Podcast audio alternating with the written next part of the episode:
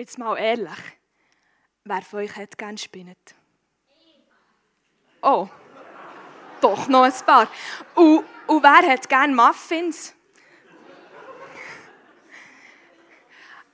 Also ich muss schon sagen, ich verstehe Nora ein bisschen. Ich habe nämlich überhaupt gar nicht gerne Spinnet und mega gerne Muffins.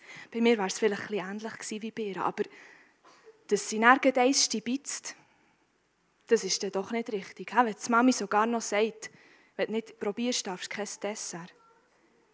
Denkt ihr, Nora kann den Spielnachmittag bei Anna geniessen?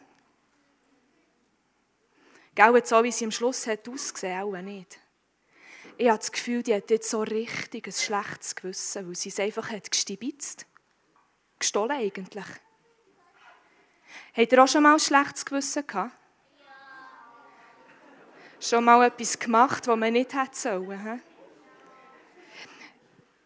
Übrigens, in der Bibel haben auch schon viele Menschen ein schlechtes Gewissen gehabt. Kann euch ein paar Geschichten in Sinn? Darfst du sagen? Das, das ist daheim passiert, gell, das schlechte Gewissen. Mhm. In der Bibel haben auch ein paar Leute schlechtes Gewissen gehabt. Zum Beispiel die Brüder von Josef, die sie in den Brunnen geschossen und er zwar wieder rausgenommen, aber als Sklave auf Ägypten verkauft. Könnt ihr euch vorstellen, dass die ein schlechtes Gewissen hatten? Ich denke es. Oder der Jakob, wo er seine älteren Brüder einfach reingelegt hat, der Esau. Oder der König David. Der hat mal eine Frau gesehen, ganz eine schöne. Und er hat die einfach zu sich genommen, obwohl die eigentlich schon einen Mann hatte. Und er hat der so richtig ein schlechtes Gewissen gehabt. Oder der Petrus, ein Freund von Jesus. Der hat mal gesagt, was darauf abgekommen ist. Nein, nein, Jesus kenne ich nicht, mit dem habe ich nie etwas zu tun gehabt. Obwohl er ihn ganz gut kennt, er hat einfach gelogen. Und nachher hat er so richtig ein schlechtes Gewissen gehabt. Die Menschen, die ich jetzt gerade erzählt habe die haben ein schlechtes Gewissen gehabt, weil sie etwas gemacht haben, das nicht richtig war, so wie Nora vor im Theater. Und der König David schreibt, dass das schlechte Gewissen etwas mit ihm macht. Schlechtes Gewissen ist etwas Unangenehmes, gell? Da, da ist man nicht mehr wohl. Und der David schreibt im Psalm 38, Vers 5, dass seine Schuld ihm ist wie über den Kopf gewachsen und wie eine schwere Last auf ihn drückt. Und gell, das gibt ja auch schlechtes, schlechtes Gewissen. Eins, das man eigentlich nicht müsste haben. Aber das meine ich jetzt heute Morgen nicht, sondern heute Morgen reden wir vom schlechten Gewissen, das wir manchmal haben, wenn wir etwas Falsches machen. Und darum ist es ja eigentlich auch etwas Gutes, weil es uns eben zeigt, du, etwas, was du hast gemacht hast, ist nicht in Ordnung. Aber gleichzeitig ist es eben auch unangenehm. Und der David hat geschrieben von dieser Last und mir ist da etwas in den Sinn gekommen.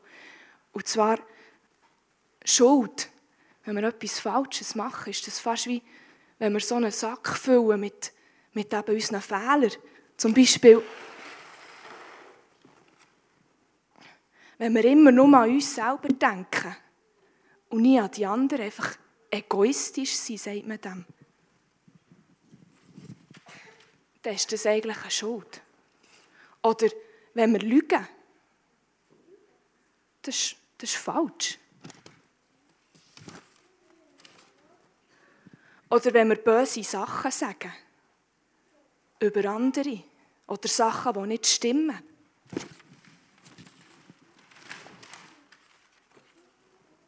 Oder wenn wir nicht folgen. Ungehorsam ist Schuld.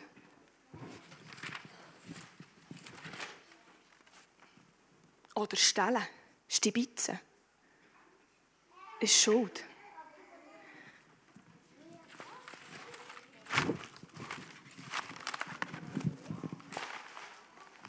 Und so wie der König David hat geschrieben, seine Schuld ist wie eine Last, die so richtig auf ihn drückt. Hm? Das lastet auf ihm, es drückt ihn. Sein Gewissen plagt ihn. Und wisst ihr, jeder Mensch auf dieser Welt hat ein Gewissen. Und bei den meisten reagiert es, wenn sie etwas Falsches machen. Und sie spüren das, da etwas auf ihn drückt. Und so spürt sie jetzt auch Nora. Liebe Erwachsene, euch möchte ich noch einen Denkanstoss mitgeben. Die Tatsache, dass jeder Mensch ein Gewissen hat und grundsätzlich auf dieser Welt überall auf das Gleiche reagiert, sprich, das Böse grundsätzlich überall das Böse ist und das Gute als das Gute angeschaut wird, spricht das nicht dafür, dass es auf dieser Welt einen Maßstab gibt von Gut und Böse, wo für alle gleich ist und wo allem, jeder Mensch grundsätzlich eine Ahnung davon hat? Und wenn das so ist, wer hat diesen Maßstab gesetzt? Ist vielleicht unser Gewissen, das sich jemand mal meldet, letztlich ein Beweis dafür, dass es Gott gibt, der diesen Maßstab hat gesetzt Jetzt wollen wir aber schauen, wie es weitergeht bei der Nora und bei dieser Geschichte. Du, Nora, was ist los? Hier, Papi. Das ist deine. Merci, Nora. Ich habe meins heute schon gegessen, als ich in der Küche auf dich gewartet habe. Ganz heimlich. Es tut mir leid, Mami. Es ist schon gut, Nora. Aber machst es bitte nicht mehr, gell? Wieso schimpfst du nicht mit mir? Ja, wieso nicht?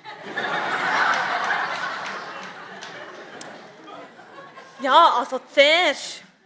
Zuerst hat es mich schon bisschen genervt, als ich gemerkt habe, dass du den Muffin einfach heimlich hast genommen Aber dann habe ich überlegt, und da ist mir die Geschichte aus der Bibel in Sinn gekommen, die ich euch doch kürzlich erzählt habe. Eine Frau hat etwas Verbotenes gemacht. Und die Leute wollten sie bestrafen dafür. Und dann ist Jesus gekommen und hat gesagt, der, der noch nie etwas Verbotenes gemacht hat, der darf sie bestrafen. Und dann sind alle Leute weggegangen. Ja, und dann ist mir Sinn gekommen, dass ich eigentlich heute auch etwas falsch gemacht habe. Ich hätte niemals das mit dem Meersäule-Bisu sagen Es tut mir echt leid, Nora. Ja, mir tut es so leid, dass ich so fest darüber gelacht habe. Das war nicht richtig. Es tut mir leid. Deswegen hast du heute so einen schlechten Nachmittag bei Anna gehabt. Du hast ein schlechtes Gewissen gehabt, habe ich recht? Ja. Und ich habe gedacht, also die schlechten Gewissen sind genug Konsequenzen für so einen blöden Muffin. Aber weißt du, das Muffin ist nicht blöd, sondern fein.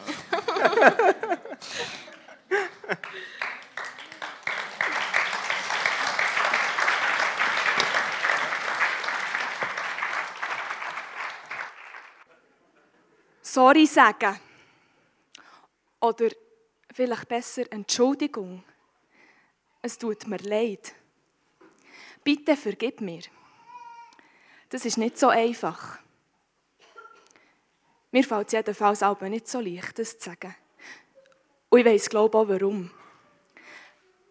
Wer das sagt, gibt zu, dass er etwas falsch hat gemacht. Sonst muss man sich ja nicht, sonst muss man ja nicht um Entschuldigung bitten, wenn man keine Schuld hat.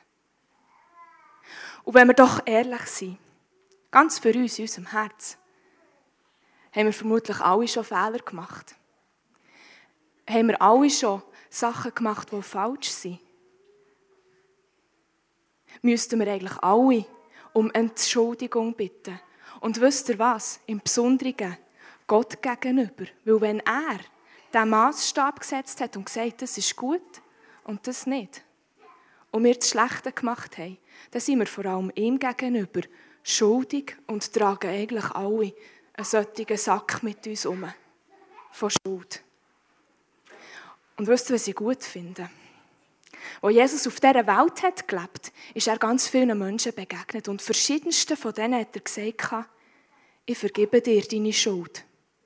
Und er hat sogar gesagt in Matthäus 11, Vers 28, kommt alle zu mir, wo ihr euch abmüht und wo ihr von eurer Last fast verdrückt werdet. Ich möchte sie euch abnehmen. Jesus möchte uns die Last abnehmen. Er möchte nicht, dass wir mit so einer Schuld müssen umlaufen und dabei fast verdrückt werden. Und es ist möglich. Er selber, Jesus, hat ja nie einen Fehler gemacht. Er hat keine Schuld. Er hätte keine solchen Sack. Aber er ist gestorben an einem Kreuz. Und hat die Sack und mein Sack auf sich genommen und ist bestraft worden dafür. Und durch das können wir Leben haben. Nämlich dann, wenn wir zu ihm kommen und ihn um Entschuldigung bitten. Ihm sagen, was wir falsch gemacht haben. Im 1. Johannes 1, Vers 9 heißt es, dass wenn wir unsere Sünde bekennen, dann ist Gott treu und gerecht, dass er uns von unserer Sünde befreit und uns das Unrecht vergibt. Wir dürfen also mit unserem Sack sinnbildlich zu dem Kreuz gehen.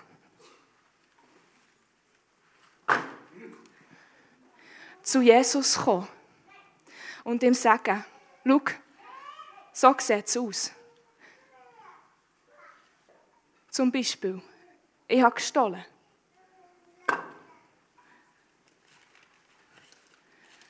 Oder Jesus, ich habe böse geredet, ich hätte das nicht sagen sollen.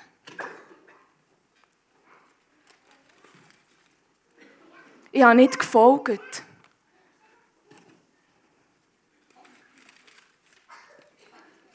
Ich habe gelogen.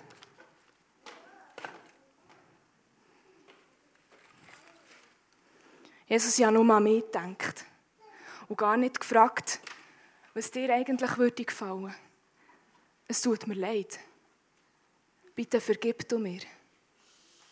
Und wir dürfen unsere Last, all das, was uns bedrückt, Jesus bringen. Und er vergibt. Und wisst ihr, was das Wunderbare ist? Die Last bleibt dort.